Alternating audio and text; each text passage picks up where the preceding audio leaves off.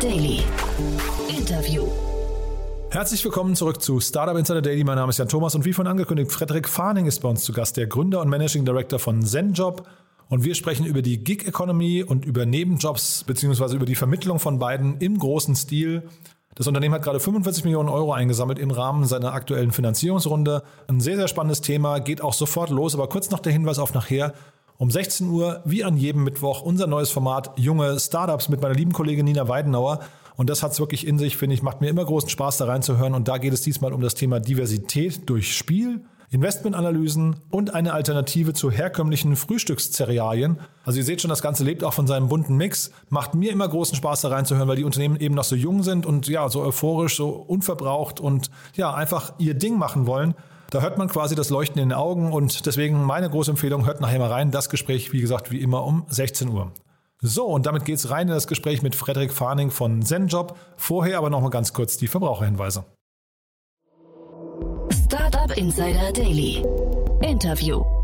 Ja, dann freue ich mich sehr. Frederik Farning ist wieder hier, Gründer und Managing Director von ZenJob. Hallo Frederik. Moin Jan, grüß dich. Danke für die Einladung. Ja, freue mich sehr, dass du da bist und erstmal Glückwunsch zu eurer Runde. Das ja, ähm, also liest sich phänomenal, muss ich sagen. Vielen Dank. Das war ein kleiner Weg auch dahin. Wir sind aber echt äh, happy und froh, dass wir das zu Ende bringen konnten. Das war auch ein wahnsinniges Timing. Äh, letztendlich saßen wir beim Notar vor Weihnachten, wirklich direkt vor Weihnachten, quasi zwei, drei Tage davor. Aha. Wir brauchen es ja dann immer noch mal etwas administrativ und bis das Ganze dann in die Presse reingeht. Aber ja, wir sind sehr glücklich und hatten einen richtig spannenden Sprint bis zum bis zu Weihnachten.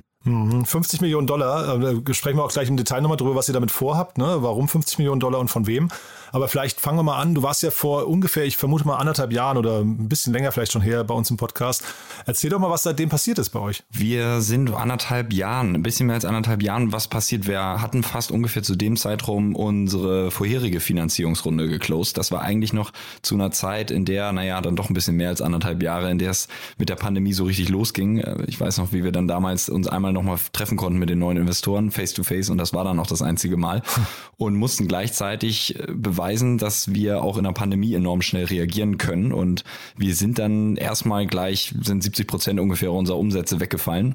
Weshalb wir dann auch geschaut haben, wie können wir jetzt möglichst schnell umstrukturieren. Da hilft natürlich enorm, ähm, dass wir ein relativ adaptives digitales Geschäftsmodell haben, wo wir unmittelbar auf neuen Demand reagieren konnten. Also ne, vielleicht nochmal nur so ganz im Groben, wir haben uns ja darauf spezialisiert, auch Nebenjobs äh, zu vermitteln, inzwischen nicht nur, nur für Studenten, sondern auch für diejenigen, die beispielsweise in Teilzeit Vollzeit, Vollzeitjobs sind und nebenher was machen wollen. Das Ganze aber eben algorithmenbasiert über eine App. Und äh, wir mussten, brauchten dann ja alle ganz dringend Klopapier. Von daher äh, kam es dann im Einzelhandel dazu, in, äh, in der, ähm, äh, bei den Apotheken und äh, Drogerien, dass dort Schnellbedarf war. Dann kam die zweite Welle, auf einmal hieß es Logistik, E-Commerce Logistik. Dann kam die dritte, wir haben Testzentren unterstützt, konnten sowohl beim Impfen als auch beim Testen unterstützen und so uns halt immer wieder relativ schnell anpassen an die Umstände. Und das hat tatsächlich dazu geführt, dass wir sehr gut bisher durch die Pandemie gekommen sind, auch jetzt gerade wieder ungefähr 150 Prozent gewachsen sind vom letzten äh, auf, die, auf dieses Jahr, beziehungsweise vom vorletzten auf letztem Jahr. Wir sind ja schon 2022 und das hat uns viel Freude bereitet. Mhm. Das sehen wahrscheinlich Investoren auch total gerne, ne? wenn ein Unternehmen in der Lage ist, dann in so stürmischen Gewässern plötzlich sehr agil und, und äh, gut zu reagieren auf die Herausforderung, oder? Das war zumindest das Feedback, was wir bekommen haben. Auch ja. nicht nur jetzt von frischen, neuen, externen Investoren, mit denen wir Gespräche geführt haben, jetzt im Rahmen der Finanzierungsrunde, sondern auch von unserem etablierten Board, was ja dann doch jetzt inzwischen auch recht divers aufgestellt ist zwischen deutschen und europäischen äh, Investoren und die ja genug andere Portfolio-Companies haben. Und da hatten wir natürlich immer einen super Einblick, um mal zu verstehen, wo bewegen wir uns eigentlich und wo stehen wir. Und genau wie du sagst, tatsächlich kam sehr viel gutes Feedback bei uns an, dass wir ein paar richtige Entscheidungen getroffen haben und natürlich auch sehr viel Glück Glück dabei war, dass wir die Möglichkeit hatten, da durchzusteuern und äh, letztendlich sehr gut auch durch die Pandemie zu kommen. Nichtsdestotrotz muss ich schon ehrlich sagen, freuen wir uns umso mehr auch darauf, dass wir jetzt in, naja, wie du auch immer diesen Status jetzt Post-Pandemie dürfen wir natürlich nicht sagen, mhm. aber eben einer etwas offeneren Welt wieder gegenübertreten können. Bei uns ja auch viel der ganze Eventbereich, Gastronomie, Hotellerie. Aber grundsätzlich hat das Geschäftsmodell gezeigt, dass es beständig ist. Ja, und da wollte ich dich tatsächlich mal fragen. Ich meine, natürlich kannst du auch nicht in die Glaskugel gucken, aber wie ist denn euer Blick gerade auf die Gesamtsituation? Also ähm, Du hast gerade Events und, und Gastro angesprochen. Ähm, Impfzentren habt ihr einen guten, guten Draht hin, bekommt man natürlich auch viele Zahlen mit, aber äh, wie, wie ist dein Eindruck gerade? Kommen wir so ein bisschen back to normal? Wir kommen ein bisschen back to normal. Also wir erleben beispielsweise von den Kunden aus den eben genannten Bereichen, die jetzt am Anfang vorsichtig anzuklopfen und zu sagen, wir bereiten uns jetzt hier auf einen anderen Frühling, auf einen anderen Sommer vor. Und dadurch, dass ja leider gerade die Gastronomie, die Hotellerie, der Eventbereich viele Mitarbeiterinnen und Mitarbeiter auch verloren haben ähm, und die teilweise in den Einzelhandel oder in andere Bereiche gewechselt sind oder vielleicht generell eine Auszeit nehmen, sind natürlich Modelle wie ZenJob umso wichtiger für diese Kunden, um überhaupt mal kurzfristig wieder in Schwung zu kommen und mittel- bis langfristig wiederum auch noch stärker mit festen und langfristigen Personal zu planen. Also die Signale, die wir da momentan bekommen, sind gut. Ähm, andersrum gesehen, bei den Testzentren ist es dann auch entsprechend immer weiter runtergefahren bei uns. Das würde ich auch erstmal als ein gutes Signal sehen. Das hat zumindest im letzten Jahr auch dazu geführt, dass es erstmal wieder deutlich offener war. Was wir natürlich auch nicht wissen, ist, was bedeutet das jetzt genau für den März, äh, Entschuldigung, für den Herbst, was bedeutet das für weitere Varianten? Da brauchen wir natürlich genauso die Glaskugel wie alle anderen auch, aber die grundsätzlichen Signale gehen unserer Meinung nach komplett in die richtige Richtung. Aber das klingt eigentlich erstmal so, als seid ihr jetzt insgesamt gut aufgestellt, ne? kommt so ein bisschen gestärkt vielleicht sogar aus dieser Pandemie, weil ihr eben gut reagieren konntet, habt jetzt frisches Kapital an Bord. Magst du uns vielleicht mal kurz erzählen, wo ihr gerade steht und wo ihr euch jetzt auch vielleicht im nächsten Schritt hinentwickelt? Sehr gern. Wir ähm, stehen momentan da, dass wir mit Zenjob ja deutschlandweit unterwegs sind. Ähm, wir jetzt schon seit ein, zwei Jahren auch wirklich deutschlandweit unterwegs sind. Wir sind seit einem Jahr auch in der Niederlande, was äh, sehr, sehr spannend für uns war, ähm, da man dann doch wiederum merkt, äh, wir haben ja ein Geschäftsmodell, was du nicht mal eben in verschiedene Länder ausrollen kannst. Das hat ja auch immer wieder einen regulatorischen Schwerpunkt und äh, das war schon sehr, sehr spannend zu sehen und zu lernen, auch aus den Gesprächen, sowohl mit Anwälten in dem Fall aber genauso auch mit anderen Gründern von Startups in den jeweiligen Ländern, mit denen wir eigentlich immer versuchen, einen lockeren und offenen Austausch zu pflegen, zu sehen, können wir das überhaupt duplizieren in einem anderen Land? Und äh, ganz ehrlich, also ja, äh, einige Sachen funktionieren sehr gut, aber ganz klar funktionieren einige auch nicht. Und da merkst du dann schon, was wir auch gelernt haben über die Zeit hier in Deutschland. Ähm, wir sind jetzt gerade dabei, unser nächstes Land vorzubereiten. Ähm, ich glaube, jetzt darf man auch drüber reden, dass es äh, UK wird ähm, Aha. und äh, das jetzt so als Soft Launch gestartet hat und ich glaube dann so richtig im April losgeht. Und äh, ich hoffe, dass wir da schon zeigen können, dass wir die Learnings aus dem Launch in der Niederlande übertragen können in, in UK. Wir sind jetzt mit Zenjob vielleicht nur so als Einordnung, weil du auch gefragt hast, wie weit wir sind. Wir sind bei so rund 40.000 Studentinnen und Studenten, mit denen wir zusammenarbeiten. Wie gesagt, inzwischen aber nicht nur, sondern eben auch seit einem Jahr diejenigen, die beispielsweise in Teilzeit beschäftigt sind und Geld hinzuverdienen wollen. Wir arbeiten mit so rund 2.500 Unternehmen äh, zusammen und sind jetzt bei Zenjob intern wiederum auch, ich glaube, ein bisschen mehr als 360 Mitarbeiterinnen und Mitarbeiter. Also äh, teilweise positiv erschreckend ähm, quasi zu sehen, vor allen Dingen zu sehen, du, du siehst siehst es ja gar nicht richtig momentan. Also ah. du hast äh, spannende New Joiner Sessions, du redest mit Leuten. Wir haben inzwischen auch ähm, bei uns Founder Interviews wieder etabliert, ähm, weil es einfach eine unglaublich schöne Möglichkeit gibt, jede Person kennenzulernen und gleichzeitig auch ein bisschen zu zeigen, wer wir sind und wo wir glauben, wo die Reise des Unternehmens hingehen kann. Aber dadurch, dass ja logischerweise alle noch mehr oder minder im Homeoffice sind, äh, sind wir selber gespannt, mal zu sehen, wie wird es denn dann eigentlich ab Frühling und Sommer und wie viele Leute sind wirklich da. Mhm. Dann lass uns mal kurz nochmal bei den Ländern bleiben, in die ihr gerade geht oder auch gegangen seid. Niederlande und UK. Ähm, warum jetzt genau die beiden? Vor allem UK finde ich natürlich jetzt spannend wegen der äh, Gesamtsituation nach dem Brexit. Ihr hättet ja auch äh, nach Frankreich und Spanien gehen können oder Italien. Also warum, warum jetzt ähm, Niederlande als erstes und dann UK?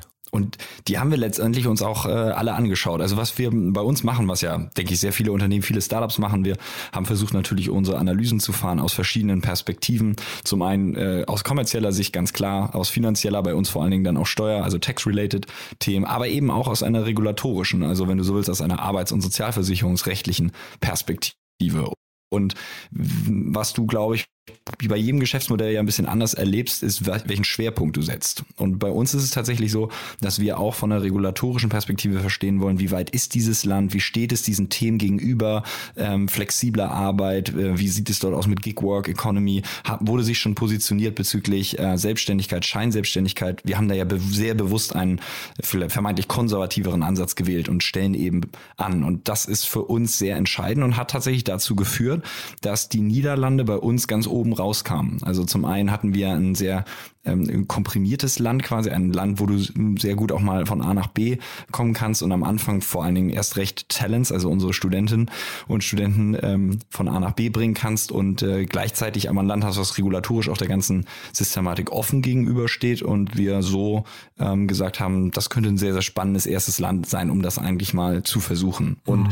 bei UK war es ein, eine ähnliche Herangehensweise, hier wieder mit anderen Schwerpunkten. Wir sehen da beispielsweise, dass der Markt etwas kompetitiver ist, sei es jetzt in der sehr digitalen Welt oder auch in der klassischen. Und gleichzeitig sind die, ähm, äh, sind die Engländer auch äh, regulatorisch offener und versuchen sich auch stärker zu positionieren jetzt, äh, was das angesprochene Thema angeht. Also so sind wir so ein bisschen dabei gelandet. Nichtsdestotrotz reizen uns die von dir angesprochene, angesprochene Länder sehr. Äh, Frankreich, äh, ein riesengroßer Markt, gerade weil wir jedes Land ja irgendwie individuell erschließen müssen, muss sich auch immer die Frage bei uns stellen, lohnt es sich überhaupt in zu kleine Länder erstmal zu gehen? Frankreich ist aber so ein bisschen wie bei Deutschland ähm, ein sehr anspruchsvoller Markt, ein sehr herausfordernder Markt, weshalb wir uns, glaube ich, auch gut vorstellen können, das mit einem Partner zusammenzumachen. Äh, in der Hinsicht zumindest versuchen wir uns gerade schlau zu machen.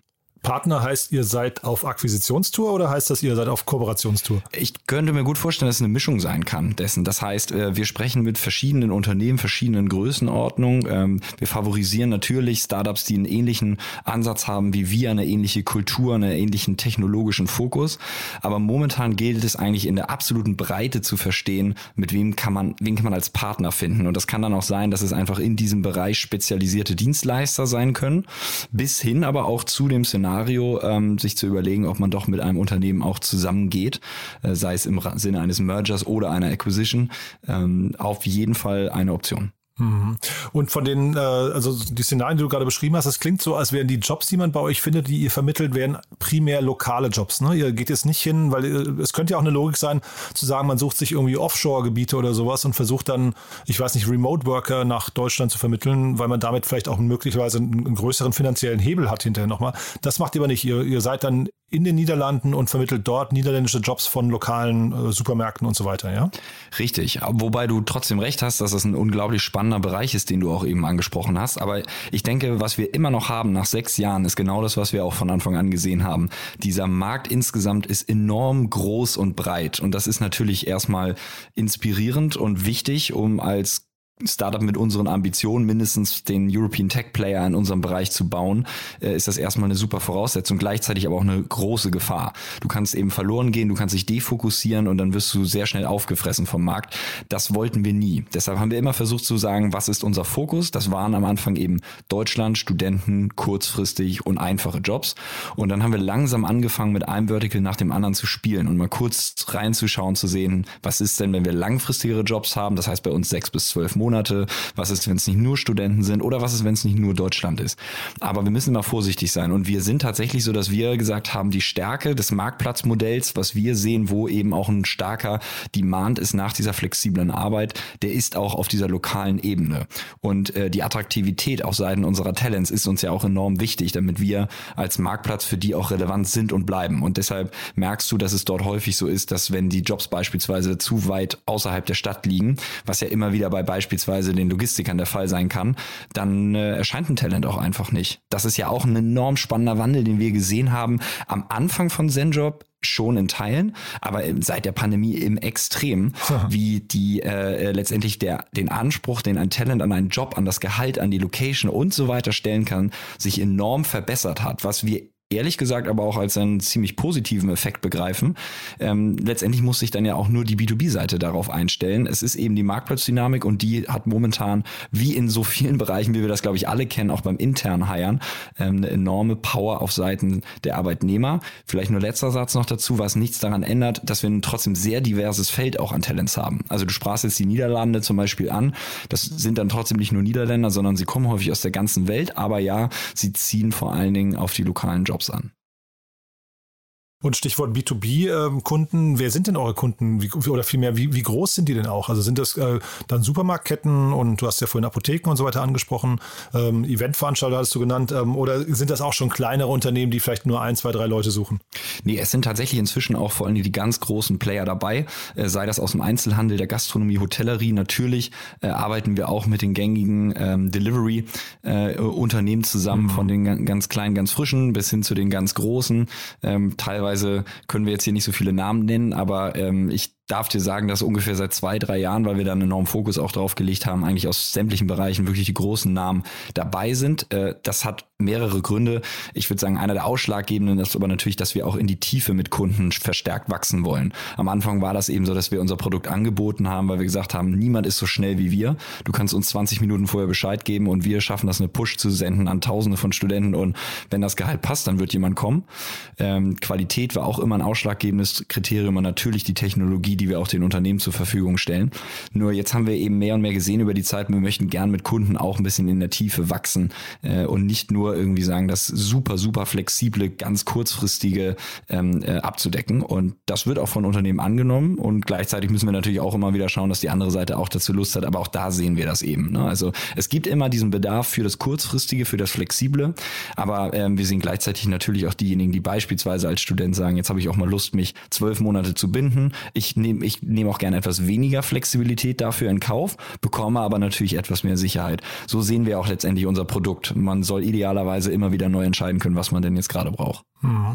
Und du hast jetzt Regulatorik ja schon angesprochen, hast auch gesagt, dass sich die Arbeitgeber irgendwie, ja, weiß nicht, mehr und mehr auf die Arbeitnehmer zubewegen müssen, weil sie, weil diese eben anspruchsvoller geworden sind. Jetzt hat die neue Bundesregierung ja schon angekündigt, dass der Mindestjob, äh, der, der Mindestlohn sich noch verändern wird. Ähm, hat das für euch große Auswirkungen? Wir werden das sehen. Also ehrlich gesagt, momentan blicken wir auch hier dem Ganzen eigentlich recht positiv entgegen. Wir waren bei Zenjob sowieso so, dass wir nicht nur über den gesetzlichen Mindestlohn waren, sondern es gab bei uns auch noch Tarifverträge und über die Tarifverträge hinaus hatten wir unseren sogar so quasi so eine Art Zenjob-Mindestlohn. Und äh, da waren wir zuletzt sowieso in der 12-Euro-Richtung unterwegs. Ähm, Im Schnitt hat ein Talent bei uns aber in den letzten zwölf Monaten eher 13,50, 14 Euro verdient. Mhm. Und ich denke, das wird kein großes Problem werden für uns. Spannend wird's natürlich aber auf der B2B B-Seite. Nur ich muss mich dann immer so ein bisschen daran erinnern, als der, der damals der gesetzliche Mindestlohn eingeführt wurde und ja auch jeder gesagt hat, oh Gott, oh Gott, äh, das wird alles dazu führen, dass, die, äh, dass wir es nicht mehr hinbekommen, die Jobs richtig auf die Beine zu stellen. Alles geht den Jordan runter. Ist ja nicht passiert, sondern letztendlich hat der Markt sich dann auch relativ schnell dem angepasst. Und wir gehen davon grundsätzlich jetzt auch erstmal aus. Vielleicht werden wir in einigen Branchen Unterschiede sehen, das kann durchaus sein. Aber nein, grundsätzlich glaube ich, wird das ein Trend sein, dass wir dann auch genauso auf der B2B-Seite abbilden können. Und es ist ja generell hochinteressant, ne, dass der War of Talent auch eben bei diesen einfacheren Jobs oder vermeintlich einfachen Jobs irgendwie schon stattfindet. Ne? Man kennt das ja bei uns in der Startup-Szene eher so aus, ich weiß nicht, Data Scientists, Online-Marketeers oder Sales Manager und so weiter. Aber jetzt hier eben bei euch auch ähm, die Du hast ja gerade schon die, die, ähm, die äh, Essenslieferdienste oder auch die Quick-Commerce-Anbieter äh, genannt. Das finde ich hochgradig spannend. Diese Situation bei Gorillas, die haben ja, ähm, ich weiß nicht, ob es ein Kunde von euch ist oder nicht, musst du auch gar nicht kommentieren, aber dass da solche Unruhen passieren, dass man dann anfängt, ähm, eigene Gesellschaften pro äh, Standort zu gründen und sowas, sind das Dinge, die man in Zukunft öfter sehen wird und äh, hat, haben die auch das geschickt gemacht oder weil du eben auch Tarifverträge angesprochen hast? Also man merkt ja gerade, dass da relativ viel Bewegung ist, ne? Also erstmal äh, zu, deiner, zu deiner ersten Frage, genau. Also die, die, es zieht sich wirklich komplett durch. Und ich glaube, das ist jetzt angekommen, der immer wieder angesprochene Fachkräftemangel, den kannst du jetzt vielleicht auch äh, Arbeitskräftemangel äh, nennen. Mhm. Es geht einfach in die komplette Breite und davon wird der Arbeitnehmermarkt jetzt erstmal profitieren. Letztendlich kommt immer alles ein bisschen in Wellen. Schauen wir mal, wie lange das in der Form beständig bleibt, aber es wird, glaube ich, oder glauben wir, mal äh, so bestehen bleiben. Und natürlich haben wir auch die, äh, die Entwicklung bei Gorillas oder anderen äh, Playern beobachtet und sehen dort eigentlich, ehrlich gesagt, aber eher Effekte, die wir teilweise positiv sehen. Nämlich ähm, halten wir viel davon, äh, darüber nachzudenken, wie kann auch in einer solchen, ähm, ich weiß gar nicht, wie du das nennen willst, so ein bisschen durchökonomisierten Welt, auch was jetzt äh, Dinge wie Bestellung und Lieferung angeht, dafür Sorge getragen werden, dass es natürlich aber trotzdem zum Benefit auch wird von denjenigen, die beispielsweise als Rider äh, viel unterwegs sind. Und das ist ja auch immer spannend in dieser Diskussion. Es ist ja häufig nie einfach eine Richtung. Du kannst zum Beispiel mit sehr vielen unterschiedlichen Riders sprechen und wirst sehr viele unterschiedliche Aussagen bekommen. Es ist auch für uns bei ZenJob immer wieder die Frage, Rider oder Rider unabhängig, wie stellen wir sicher, dass wir diese Flexibilität so ausleben, dass du sie als Talent spürst und schätzt und nicht andersrum, wie es früher ja immer wieder genannt wurde und gedacht wurde, auch seitens der Politik. Das ist eigentlich etwas, was nur ein Arbeitgeber einem Arbeitnehmer aufoktroyieren will und der aber das gar nicht so wünscht.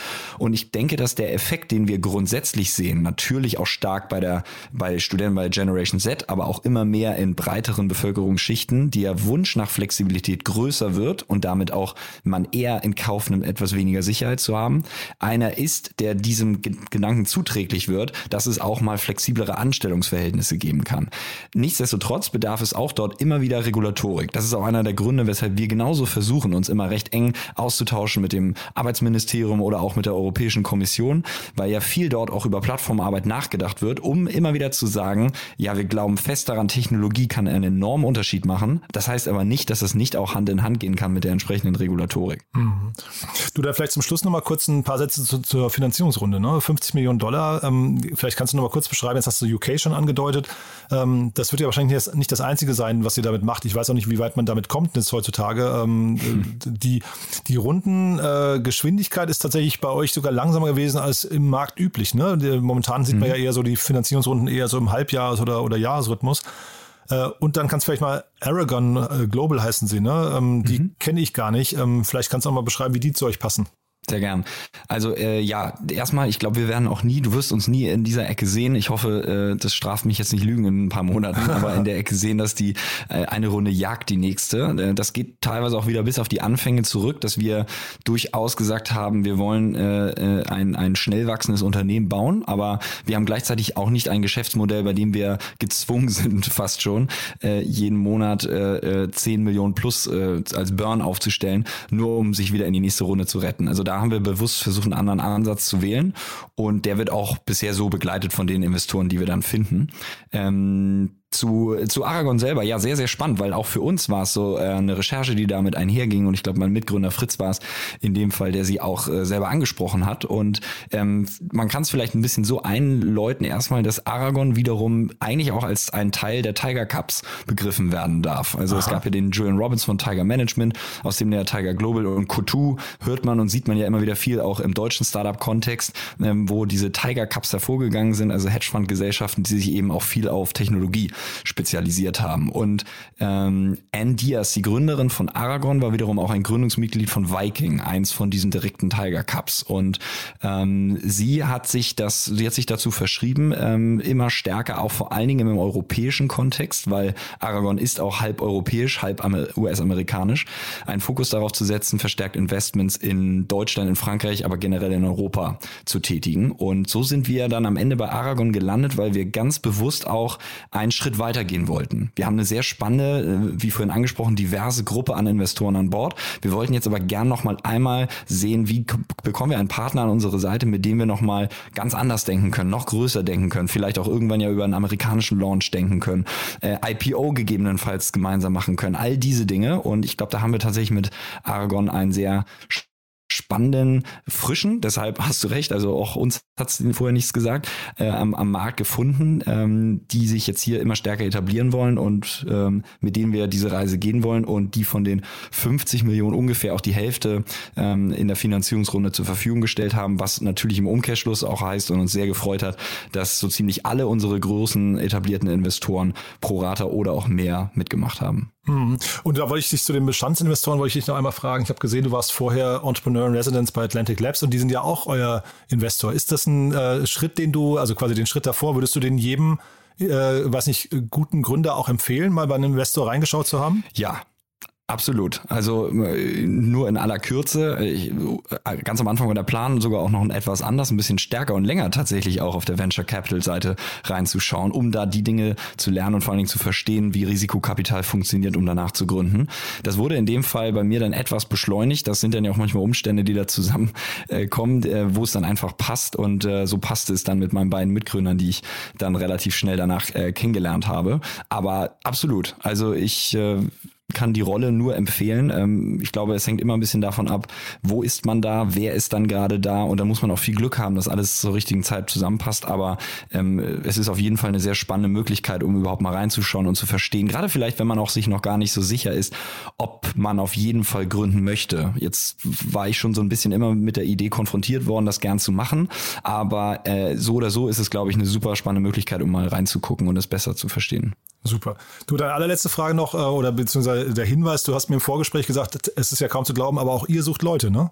ja, wir suchen, wir suchen auch Leute, weil natürlich kommt das, äh, wie vorhin diskutiert, bei uns intern genauso an, über alle möglichen Abteilungen. Also schaut sehr, sehr gern mal bei uns vorbei auf Zenjob äh, Career äh, in dem Bereich. Aber vor allen Dingen äh, sind wir auch nach wie vor auf der Suche nach einem äh, Chief Product Officer, nach einem CPO, nachdem wir auch einen sehr, sehr spannenden Wandel intern bei Zenjob äh, vorgenommen haben. Einer meiner Mitgründer, Gian, der CTO und CPO war für die ersten fünf Jahre in eine Innovation-Rolle gegangen ist, sich da viel um M&A und Integrations kümmert und so Platz frei wurde. Und äh, auf der CTO-Seite wir einen enorm starken Hire von SoundCloud ähm, haben Will und äh, suchen aber jetzt immer noch auf der CPO-Seite. Also ähm, ja, wenn ihr Lust habt, schaut doch gerne mal bei Central Career vorbei und bewirbt euch.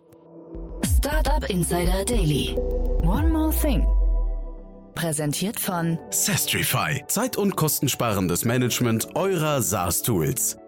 Frederik, hat mir großen Spaß gemacht. Ähm, dann zum Schluss wie immer die Bitte, wir haben ja eine Kooperation mit Sestrify und bitten jeden unserer Gäste nochmal ihr Lieblingstool oder einen Tooltip vorzustellen. Ja, und ich bin gespannt, was du mitgebracht hast. Jan, ich habe mitgebracht eher was aus dem privaten Bereich und zwar die App Klima. Ähm, mhm. Ich wurde da von Freunden immer, immer wieder oder aus der Startup-Szene darauf hingewiesen, äh, jeder kann sehr einfach auch mal was machen und was in die Hand nehmen und ja, es gibt ein paar offensichtliche Dinge, die man individuell steuern kann. Ernährung, äh, was für einen Strom bezieht man zu Hause. Es gibt darüber hinaus aber auch nochmal die Möglichkeit, über die App Klima ein sehr transparentes ähm, Offsetting äh, zu ermöglichen, wo du in, durch verschiedene Projekte dich klicken kannst und auswählen kannst mit einer sehr schönen User Experience. Ähm, ich hatte auf jeden Fall so die Möglichkeit, überhaupt mal einen kleinen ersten Schritt zu gehen und äh, kann die App jedem sehr ans Herz legen.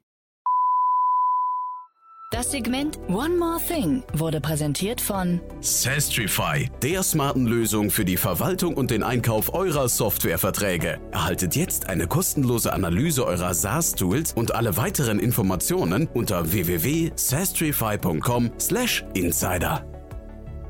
Äh, Frederik, hat mir großen Spaß gemacht. Danke, dass du da warst. Äh, weiterhin viel Erfolg und dann bleiben wir in Kontakt. Vielleicht gibt es ja Gelegenheit auch zwischen der nächsten, also zwischen heute und der nächsten Finanzierungsrunde. Ja? Sehr gern. Mach's gut. Bis dann. Startup Insider Daily, der tägliche Nachrichtenpodcast der deutschen Startup-Szene. So, das war Frederik Farning, Gründer und Managing Director von ZenJob und damit sage ich Tschüss für heute. Das war's für mich. Nachher, wie gesagt, Nina Weidenauer mit dem Format Junge Startups. Das solltet ihr euch nicht entgehen lassen. Kommt nachher um 16 Uhr mit drei tollen Unternehmen wieder mal. Macht mir immer wieder großen Spaß, da reinzuhören. Hört euch das mal an. Das, wie gesagt, um 16 Uhr. Und ja, so oder so, euch noch einen wunderschönen Tag und spätestens bis morgen. Ciao, ciao.